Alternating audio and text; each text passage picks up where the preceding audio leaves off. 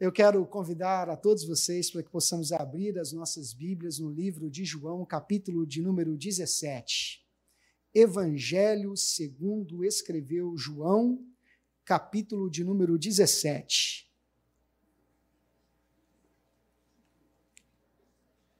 A minha versão é a versão Almeida Revista e Corrigida, ARC. João capítulo 17, a gente vai começar a ler a partir do versículo de número 17. João capítulo de número 17, a partir do versículo de número 17. Glória a Jesus. A epígrafe deste texto é a oração de Jesus pelos seus discípulos. João, capítulo 17, versículo 17, a palavra do Senhor nos diz assim: Santifica-os na verdade. A tua palavra é a verdade. Assim como tu me enviastes ao mundo, também eu os enviei ao mundo, e por eles me santifico a mim mesmo, para que também eles sejam santificados na verdade. Eu não rogo somente por estes, mas também por aqueles que pela sua palavra hão de crer em mim, para que todos sejam um. Para que todos sejam um, como tu, ó Pai, o és em mim e eu em ti, que também eles sejam um em nós, para que o mundo creia que tu me enviastes. Amém, irmãos? Glória a Deus. Esse trecho é um dos trechos mais lindos da palavra de Deus. Porque aqui nós temos o registro de uma oração de Jesus pelos seus discípulos. Não apenas pelos seus discípulos que estavam com ele ali naquele momento, mas por todos os discípulos que viriam a surgir depois. Nesse texto, Jesus estava orando por você. Nesse texto, Jesus estava orando por mim. Neste texto, Jesus estava orando por nós.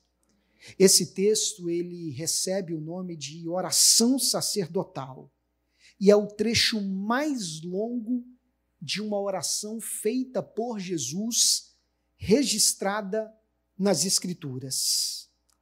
E essa oração, ela foi proferida num momento muito importante da vida de Jesus, entre o lapso de tempo após a última ceia e um pouco antes do sofrimento de Jesus no jardim do Getsemane. Jesus ele reúne os seus discípulos e ele sabe que em breve ele vai ser preso, vai ser torturado, vai ser chicoteado, vai ser sentenciado à morte, morte de cruz. E ele vive aqueles últimos momentos com seus discípulos, já sentindo a dor de tudo aquilo que ele vai enfrentar para cumprir a missão que Deus lhe destinou. E os discípulos não fazem a menor ideia daquilo que vai acontecer um pouco depois, mas a sensação de Jesus neste texto, eu sinto que já é uma sensação de saudade, porque ele sabe que aquele momento é um dos últimos momentos antes da crucificação que ele vai estar com seus discípulos para poder instruí-los, para poder ensiná-los, para poder lhes alertar sobre acontecimentos, sobre desafios.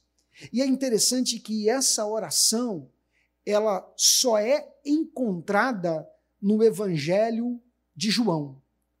É uma oração exclusiva do Evangelho de João. Nós sabemos que na Bíblia nós encontramos quatro evangelhos canônicos, quatro evangelhos que foram inspirados por Deus conforme nós reconhecemos e a igreja assim reconhece o Evangelho de Mateus, o Evangelho de Marcos, o Evangelho de Lucas e o Evangelho de João. Os três primeiros evangelhos da Bíblia, Mateus, Marcos e Lucas, eles são chamados na teologia de evangelhos sinóticos, porque eles são muito parecidos, eles são semelhantes. Semelhantes no seu enfoque, semelhantes no seu conteúdo, semelhantes na narrativa que eles descrevem, porque nestes três evangelhos, Mateus, Marcos e Lucas, nós vemos uma grande ênfase nos acontecimentos envolvendo o ministério de Jesus na região da Galileia. A Palestina no mundo bíblico, na época de Jesus, ela era dividida em cinco partes: Galileia, Pérea, Judéia, Samaria e Decápolis. Grande parte do ministério de Jesus foi no norte, na região da Galileia. Mateus, Marcos e Lucas, eles dão grande ênfase aos acontecimentos, ao ensino de Jesus, às pregações, às curas, os milagres que ele exerceu e demonstrou na região da Galileia. O Evangelho de João ele tem uma perspectiva diferente, porque ele se concentra no ministério de Jesus na região da Judéia, mais precisamente nas visitas de Jesus a Jerusalém. É por causa do Evangelho de João que nós dizemos que o ministério de Jesus ele teve uma duração de no mínimo três anos, aproximadamente. Por quê? Porque o Evangelho de João descreve a visita de Jesus a Jerusalém três vezes para participar de três festas da Páscoa, o que equivale a um ministério de aproximadamente três anos. Então, o Evangelho de João ele vai se concentrar no ministério de Jesus na região da Judéia, enquanto Jesus esteve ali em Jerusalém. E ele não foca tanto nos milagres, ele foca mais nos ensinamentos. Enquanto os evangelhos sinóticos, Mateus, Marcos e Lucas, eles começam descrevendo ali o nascimento de Jesus, a sua genealogia, o cumprimento da promessa. O evangelho de João, ele faz questão de mostrar que Jesus ele é pré-existente. Ele não fala sobre a genealogia de Jesus. O evangelho de João começa dizendo que o verbo estava com Deus e por meio da, dele todas as coisas foram criadas. No princípio era o Verbo, e o Verbo estava com Deus, e o Verbo era Deus. Ou seja, Jesus ele não começa a existir quando ele nasce de Maria, mas antes de tudo ele já era, ele já existia, ele já era Senhor. No princípio era o Verbo, e o Verbo estava com Deus, e o Verbo era Deus. Ele parte de uma cristologia pré-existente, mostrando que verdadeiramente Jesus é Deus. Enquanto os outros evangelhos, Mateus, Marcos e Lucas, eles fazem questão de desenvolver uma narrativa ali, criando uma espécie de drama, uma espécie de suspense a respeito de quem Jesus é e os evangelhos eles vão mostrando ali, os discípulos descobrindo quem Jesus é, os religiosos tentando identificar quem ele é, perguntas capciosas: quem é ele? É um dos profetas? É Moisés? É Elias? Os outros evangelhos vão descrevendo esse suspense onde os homens estão tentando de fato entender quem Jesus é. Até Jesus reúne os seus discípulos e dizem: quem vocês pensam que eu sou? E aí Pedro diz: Tu és o Cristo, o Filho do Deus vivo, o enviado de Deus. E Jesus disse: Olha, você não falou, você não revelou carne nem sangue, mas você falou revelando aquilo que é do Espírito, porque você de fato entendeu nestas tuas palavras e nesta tua expressão. O Evangelho de João ele é diferente, porque o Evangelho de João ele já mostra a identidade de Jesus não a partir daquilo que os outros pensam a respeito de Jesus, mas a partir de como Jesus se apresenta. Então, no Evangelho de João, nós temos frases e pensamentos onde Jesus descreve quem ele é, o seu ser. Nós falamos que estas são as autoafirmações de Jesus, que estão lá no Evangelho de João. Disse-lhe Jesus: João capítulo 14, versículo 6: Eu sou o caminho, a verdade e a vida. Ninguém vem ao Pai senão por mim. É uma expressão de Jesus, uma autoafirmação. Ele é o caminho, ele é a verdade, ele é a vida. E quem tem Jesus, quem serve Jesus, quem vive uma vida fundamentada na fé em Jesus, vive a sua vida vivendo na vida do Filho de Deus e é mais do que vencedor sobre todas as coisas.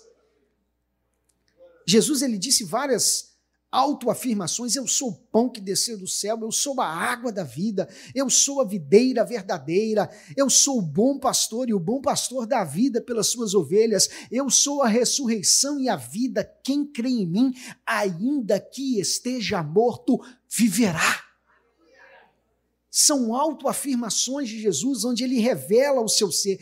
Por isso nós dizemos que o evangelho de João é um evangelho lindo, é um evangelho maravilhoso, porque João, ele não está preocupado em evangelizar as pessoas apresentando a história de Jesus. Esta foi a preocupação de Mateus, Marcos e Lucas. Mateus escreve para os judeus, Marcos escreve para os romanos, Lucas escreve para os gentios, tentando evangelizar, tentando mostrar para as pessoas que Jesus era, era de fato um enviado de Deus. O evangelho de João, ele não tem a preocupação de evangelizar e de contar a história de Jesus, porque João, ele apresenta um conteúdo mais profundo, um conteúdo mais substancial. Nós dizemos que João escreve para a igreja, para um povo que já crê em Jesus, para um povo que já foi salvo por Jesus, para um povo que já foi lavado, remido, comprado, resgatado, santificado no sangue de Jesus. Mas esse povo é convidado a conhecer as riquezas inesgotáveis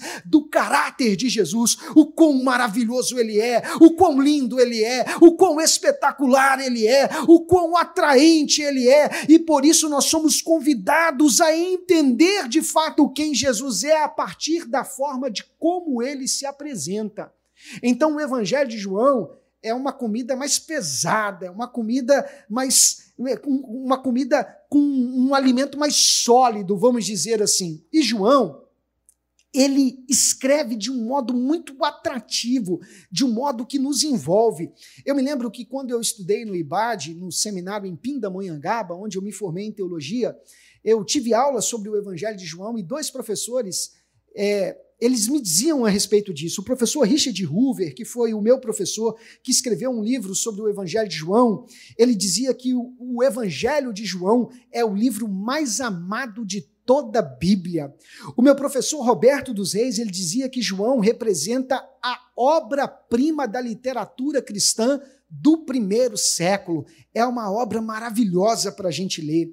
João Calvino já dizia que o quarto evangelho, o evangelho de João, era a chave que abria a nossa compreensão cristã para os demais evangelhos por causa de todas as verdades reveladas no evangelho de João. O pastor Hernandes Dias Lopes, ele afirma que o evangelho de João é o santo dos santos de toda a revelação cristã.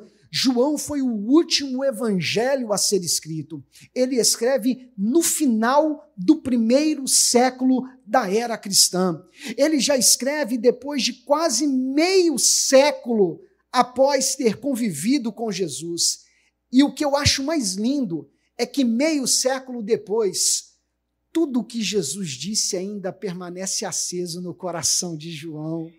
João está idoso, João está velhinho, mas o coração de João está pulsando, há uma chama ardendo no coração de João, de modo que João vai lá no baú das suas memórias e ele começa a recobrar os ensinamentos de Jesus e ele vai lembrando de pérolas que foram ensinadas por Jesus, que não foram abordadas por Mateus, que não foram abordadas por Marcos, que não foram abordadas por Lucas, mas que João sabe que estas pérolas, esse conhecimento deve ser levantado no estandarte da bandeira do povo de Deus. É um conhecimento que a gente não pode esquecer, é um conhecimento que a gente não pode ignorar. E um destes assuntos que João vai lá e resgata é a oração sacerdotal, a oração de Jesus para a sua igreja, para os seus discípulos. Nesta oração, Jesus ele abre o seu coração. e ele demonstra todo o amor que ele tem pelos discípulos. Ele demonstra preocupação com os discípulos.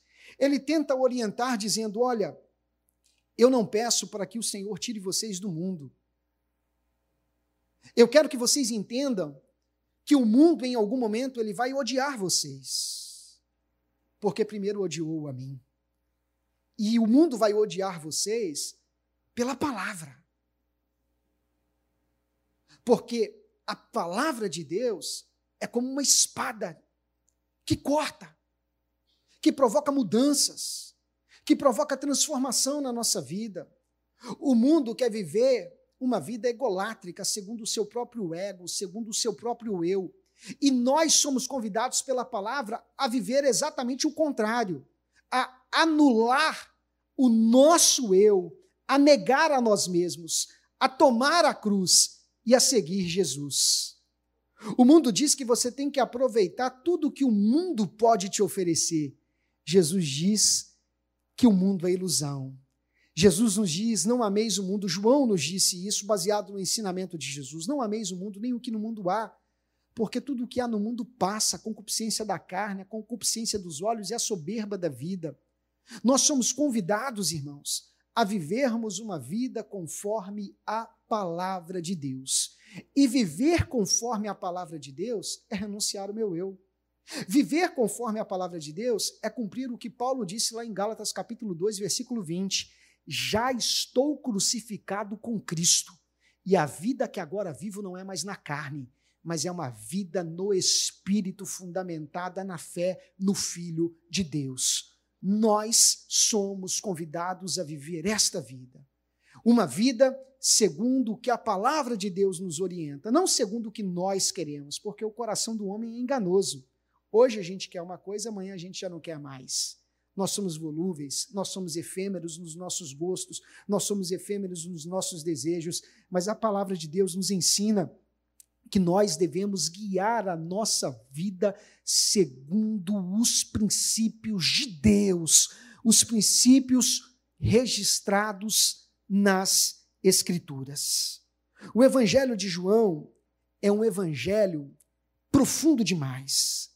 Enquanto nos outros evangelhos a proclamação de Jesus é o reino de Deus, no Evangelho de João, o assunto fundamental de Jesus é a sua pessoa e o seu ministério. E nessa oração sacerdotal, Jesus está se despedindo dos discípulos. E ele então começa a interceder pelos seus discípulos. E quando eu olho para esse texto, eu vejo que aqui, em João capítulo 17, nós não encontramos um modelo de oração, mas nós encontramos um modelo de ação para a unidade. Jesus está dizendo: orem para a unidade. Assim como eu estou orando para que vocês sejam um, sigam esse modelo. Porque a unidade que Deus projetou para a sua igreja, ela não será conquistada como fruto de estratégias humanas de habilidades, de, de maturidade, de relacionamento interpessoal. Tudo isso é, é útil, tudo isso é bom, tudo isso ajuda, mas a unidade para existir no povo de Deus, ela não é resultado de técnicas humanas, mas ela é resultada do Espírito, da ação do Espírito, do movimento do Espírito Santo no nosso meio. Porque se o Espírito Santo não estiver movimentando, se o Espírito Santo não estiver trabalhando, se a igreja não se voltar para as questões espirituais, pode ter certeza que vai surgir a divisão, vai surgir a intriga, porque cada um aqui tem um pensamento. Cada um aqui acha que tem que ser de um jeito. Cada um aqui quer uma coisa. Cada um aqui vai pensar de modo diferente. E é o Espírito Santo que vai trabalhar para que a gente possa caminhar em convergência, entendendo que o ponto que nos une é Jesus Cristo e a nossa fé. Então, em João, no capítulo 17, nós não temos um modelo de oração, nós temos um modelo de ação para a unidade. E que ação é essa? A oração. Jesus está dizendo: querem ser unidos, Querem viver a unidade? Então comecem orando pela unidade. Por isso que o meu coração se alegrou quando o pastor Patrick chamou os irmãos para que pudessem orar aqui na frente. E oraram uns pelos outros, os mais velhos orando pelos mais jovens, orando pela unidade. Nós precisamos aprender a arte de amar o que Deus ama e de aborrecer o que Deus aborrece. E o que, que Deus ama? Deus ama a unidade do povo de Deus. O que, que Deus ama? Deus ama que nós tenhamos a habilidade, a maturidade, o conhecimento de caminhar juntos, lado a lado, um ao outro ajudou e ao seu irmão disse: esforça-te. Aquele que está triste, um vem. Aquele que está mais feliz e traz alegria para aquele que está triste. Aquele que está desanimado é fortalecido por aquele que está revigorado. Nós precisamos de viver em unidade. A Bíblia diz no Salmo 133 que na unidade o Senhor ordena a sua bênção quer ser abençoado por Deus, viva em unidade, viva em amor, aprenda a caminhar com a igreja lado a lado. Uma das coisas que mais tem crescido nos nossos dias é o desigrejismo. Pessoas que acreditam e desenvolvem a ideia de que podem servir a Deus desconectados da igreja, desconectados dos seus irmãos, podem servir a Deus na sua própria casa sem viver em comunhão. E as pessoas dizem assim: a igreja não é aonde eu vou, a igreja é o que eu sou. Eu sou a igreja. Mentira. Você não pode dizer eu sou a igreja. O correto é nós somos a igreja. Nós somos a igreja. Não é o eu, é nós. Um dedo não pode dizer que ele é um corpo. Um dedo é um dedo mas um dedo junto com outro dedo, com o pé, com a mão, ele se torna o corpo. Então nós somos a igreja, o exército do Deus vivo, o corpo de Cristo na terra, o edifício edificado por Cristo, e nós temos uma missão que é saquear o inferno e povoar o céu, é proclamar o evangelho da salvação, é anunciar para quem está perdido que Jesus salva, anunciar para quem está escravizado pelo pecado que há um Deus libertador a um Deus salvador, a um Deus redentor. Existem pessoas que estão nas trevas densas da escuridão e nós temos o farol da graça, a luz da palavra. Então precisamos proclamar esta palavra. E anunciar para o mundo que Jesus é o Senhor. Então, se queremos viver em unidade, a primeira coisa que a gente precisa fazer, e que Jesus deu o exemplo, a primeira coisa é orar. A primeira coisa é trazer Deus para o negócio, é trazer Deus para os nossos projetos, é trazer Deus para a nossa vida de fé, porque se ele estiver presente, haverá comunhão, não haverá espaço para rixa, não haverá espaço para intriga, não haverá espaço para divisão. Pode até surgir, mas vai ser dissipado, porque aonde há o Espírito Santo, há perdão, a graça da comunhão. Aonde há o Espírito Santo, não há espaço para o revanchismo, não dá, não há espaço para amargura, porque o perdão ele nos liberta de toda amargura, de todo ressentimento, de todo peso, de todo fardo, e a gente possa viver uma vida liberta disso tudo para a glória de Deus. Então, precisamos orar, irmãos. Precisamos de mais cristãos que orar seja sempre o primeiro recurso, porque a gente tem uma, uma tendência de só orar quando a gente já tenta tudo. A gente busca todas as outras alternativas, aí quando a gente não encontra, a gente é. Agora só me resta orar. Não, irmãos. Orar tinha que ser a primeira atitude. Orar é o primeiro recurso. Às vezes a gente está confiando na nossa capacidade, a gente está confiando no nosso network, a gente está confiando na nossa inteligência, a gente está confiando no nosso currículo, a gente está confiando nas nossas estratégias e Deus está dizendo: meu filho, dobre o seu joelho e comece a clamar, porque eu serei contigo. Um cristão com o joelho dobrado vê mais do que um filósofo na ponta dos pés. Então dobre o seu joelho, porque quando você se dobra diante de Deus, ou oh, eu quero profetizar que portas se abrirão para a sua vida. Deus trará iluminação para o seu conhecimento, Ele te dará sabedoria, Ele te dará habilidade, Ele abrirá caminhos que estão fechados e bloqueados, porque quando você ora, você está dizendo: Senhor, eu não confio na minha capacidade, eu não confio nos meus próprios esforços, mas eu estou declarando neste ato que eu sou totalmente dependente de Ti. Sem ti eu não vivo, sem ti eu não sobrevivo, sem ti eu não consigo, mas contigo eu sou mais do que vencedor em todas as coisas. Então nós precisamos aprender a orar, irmãos. Jesus está dizendo que a igreja ela só vai cumprir efetivamente o seu propósito se ela estiver em unidade. Por isso ele está dizendo: Eu oro para que todos sejam um.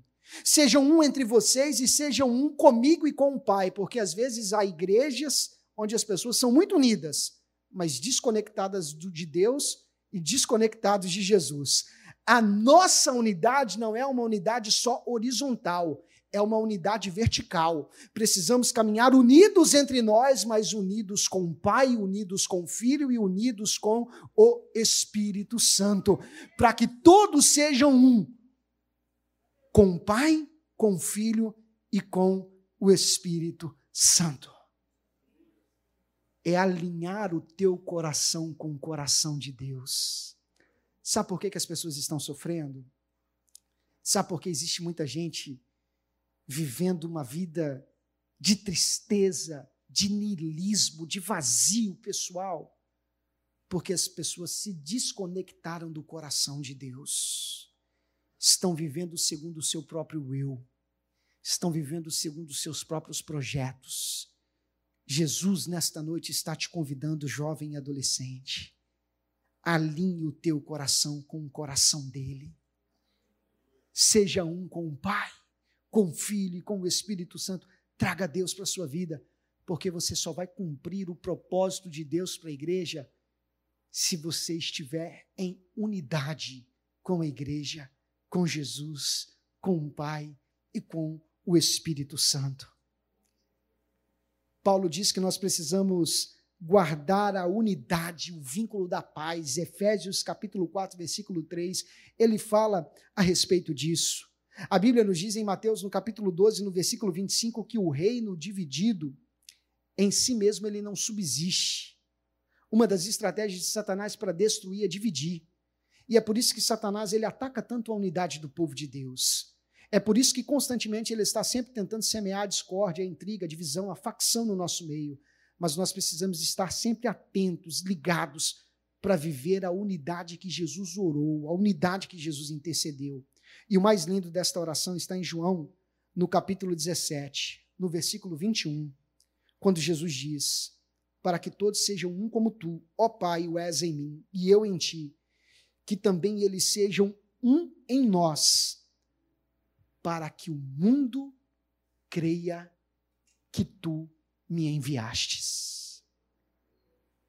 Perceba que nesse texto, Jesus ele está condicionando a salvação e o arrependimento das pessoas ao nosso testemunho. De nada adianta a gente trazer uma linda mensagem se a gente está vivendo tudo errado. De nada adianta a gente proclamar que Jesus é o Senhor e é o Salvador, sendo que nós estamos perdidos. E aquela mensagem não opera primeiro nas nossas vidas. De nada adianta. Há um pensamento que diz que palavras movem, mas os exemplos arrastam é de Marinha, né? Isso é um pensamento muito utilizado na Marinha. Palavras movem, mas exemplos arrastam. Há um pensamento que diz que o que você é me diz tão alto que eu não consigo ouvir o que você diz. Tem muita gente tentando falar de Jesus, mas com a vida toda errada. Tem muita gente tentando falar de Jesus, mas com um espírito de rebeldia, com um coração obstinado não consegue viver em comunhão, não consegue se submeter à autoridade de uma liderança da igreja, não consegue viver em comunhão com seus irmãos. Nessa hora, a nossa própria vida e a nossa própria conduta começa a invalidar aquilo que a gente anuncia e aquilo que a gente proclama. Deus nos chama para a evangelização por meio do testemunho. E esse texto diz: quando vocês viverem em unidade, as pessoas vão ver a comunhão de vocês. E as pessoas serão impactadas com esta comunhão. E o mundo vai crer que eu sou o Senhor. Para que o mundo creia para que o mundo creia, que nós possamos viver esta comunhão. Que todos os dias o Espírito Santo trabalhe nas nossas vidas e nos nossos corações, nos libertando de qualquer sentimento de soberba, de orgulho, de jactância, de prepotência, qualquer sentimento que tente nos afastar da vida em comunhão. E saiba que o nosso propósito nessa terra é um um só propósito. E o propósito é levar o mundo a crer em Jesus. Esse é o nosso propósito. Essa é a nossa missão. Deus não te colocou nessa terra só para você ganhar dinheiro e ter o seu nome ovacionado diante das pessoas. Há um propósito muito maior que te move. E esse propósito é um propósito espiritual. Esse propósito é te fazer um ganhador de almas. Esse propósito é transformar a sua vida num testemunho de louvor e de glorificação ao nome do Senhor. E se você deseja viver esse propósito de Deus na sua vida, se você deseja ser uma bênção para a nossa geração, eu quero te convidar a ficar de pé nesse momento. Glória a Jesus. Para que todos sejam um para que o mundo creia que tu me enviastes. Deus conta contigo. Deus conta comigo.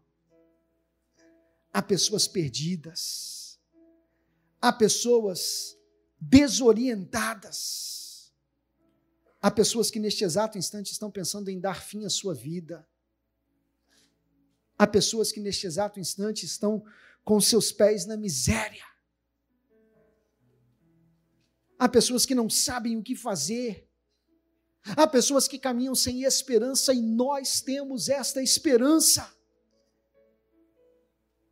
E o propósito de Deus nas nossas vidas é que a igreja seja uma agência missionária, uma plataforma de envio, onde a gente está aqui trabalhando, moldando vidas, caráter, ministério e enviando ao mundo. Enviando ao mundo. Jesus disse: Eu não vou tirar vocês do mundo, mas eu os envio ao mundo para que vocês preguem, para que vocês ganhem almas, para que o mundo seja alcançado através do anúncio e da proclamação de vocês. Eu quero te convidar a fechar os teus olhos nesse momento. Eu quero orar por você que sente que ainda precisa alinhar o teu coração com o coração de Jesus. Você está vivendo o propósito de Deus na sua vida? Essa é a pergunta que eu te faço. Ou você está vivendo só por você mesmo? Só para realizar os teus sonhos? Os sonhos de Deus são mais altos do que os nossos sonhos. Você pode fazer muita coisa com a sua vida. Mas se você colocar a sua vida nas mãos de Deus, Ele pode fazer muito mais com a sua vida do que você poderia fazer com a sua própria vida. Deus está querendo te dar sentido e propósito. Deus quer tirar o vazio e trazer esperança. Deus não quer que você viva por viver, mas que você viva por uma causa que você viva por um propósito. E o propósito é ser relevante para o reino de Deus. Há alguém nesta noite que deseja abrir o seu coração e reconhecer a Jesus como seu Salvador? Alguém que está nos visitando nessa noite e deseja tomar essa decisão? Se há alguém, eu quero te convidar para que você levante uma de suas mãos, que eu quero orar por você. E eu quero abençoar a sua vida. Tem um jovem aqui na frente levantando a sua mão. Glória a Jesus. Glória a Jesus. Um jovem, por gentileza, vai ali até ao lado dele, fica do lado dele, traga ele aqui na frente. Você pode glorificar o nome do Senhor e aplaudir ao Senhor Jesus por esta vida. Hoje é noite de salvação, irmãos. Glória a Jesus. Aonde está a segunda pessoa que deseja tomar esta decisão? Aonde está você que deseja tomar essa decisão? Talvez você se afastou dos caminhos do Senhor e nessa noite você também deseja voltar para Jesus. Aonde está você? Basta levantar uma de suas mãos que nós vamos orar por você e nós vamos abençoar a sua vida. Aonde está você? O Espírito Santo te chama nesta noite, ele bate na porta do seu coração e diz: Eu quero mudar a sua vida, eu quero transformar a sua vida, eu quero transformar a sua história, eu quero te transformar num novo homem, numa nova mulher, eu quero trazer esperança para o seu coração. Aonde está você? Basta levantar uma de suas mãos que nós vamos orar por você e nós vamos abençoar a sua vida nesta noite. Glória a Jesus. O propósito de Jesus para a sua igreja é que nós sejamos ganhadores de alma. Eu também quero orar por você que é cristão, que está aqui, mas você sente que você pode fazer mais para o Senhor. Você sente que você não tem feito tudo o que você pode fazer. Você tem sede de almas. Deus tem colocado essa sede no seu coração. Eu quero orar por você que nessa noite deseja ser um ganhador de almas e viver tudo o que Deus sonhou para você. Você sente que você ainda não está naquela posição que Deus sonhou, mas nessa noite você está dizendo: Senhor, me coloca na posição e cumpra o teu propósito na minha vida. Se tem alguém nessa noite, venha também aqui na frente. Você que é cristão, foi tocado por esta palavra, quer ser um ganhador de almas, quer ser relevante para a nossa geração, quer ser um, um pescador de almas alguém que vai levar Jesus para muita gente, vai transformar a vida de muitos corações. Este é o nosso propósito, esta é a nossa causa, esta é a nossa missão. A igreja não é um clube social, a igreja é uma agência missionária. A igreja foi plantada por Jesus para ganhar almas, para levar Jesus para o mundo.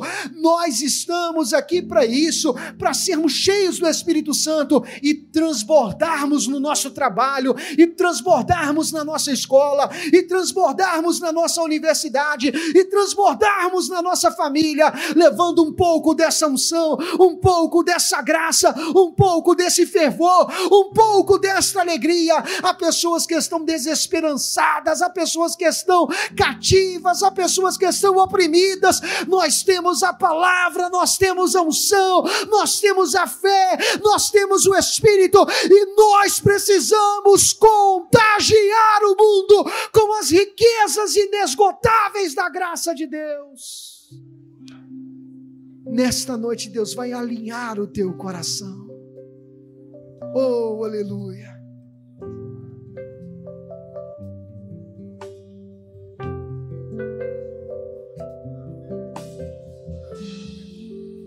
Senhor, nosso Deus e nosso Pai diante da tua presença nós nos colocamos.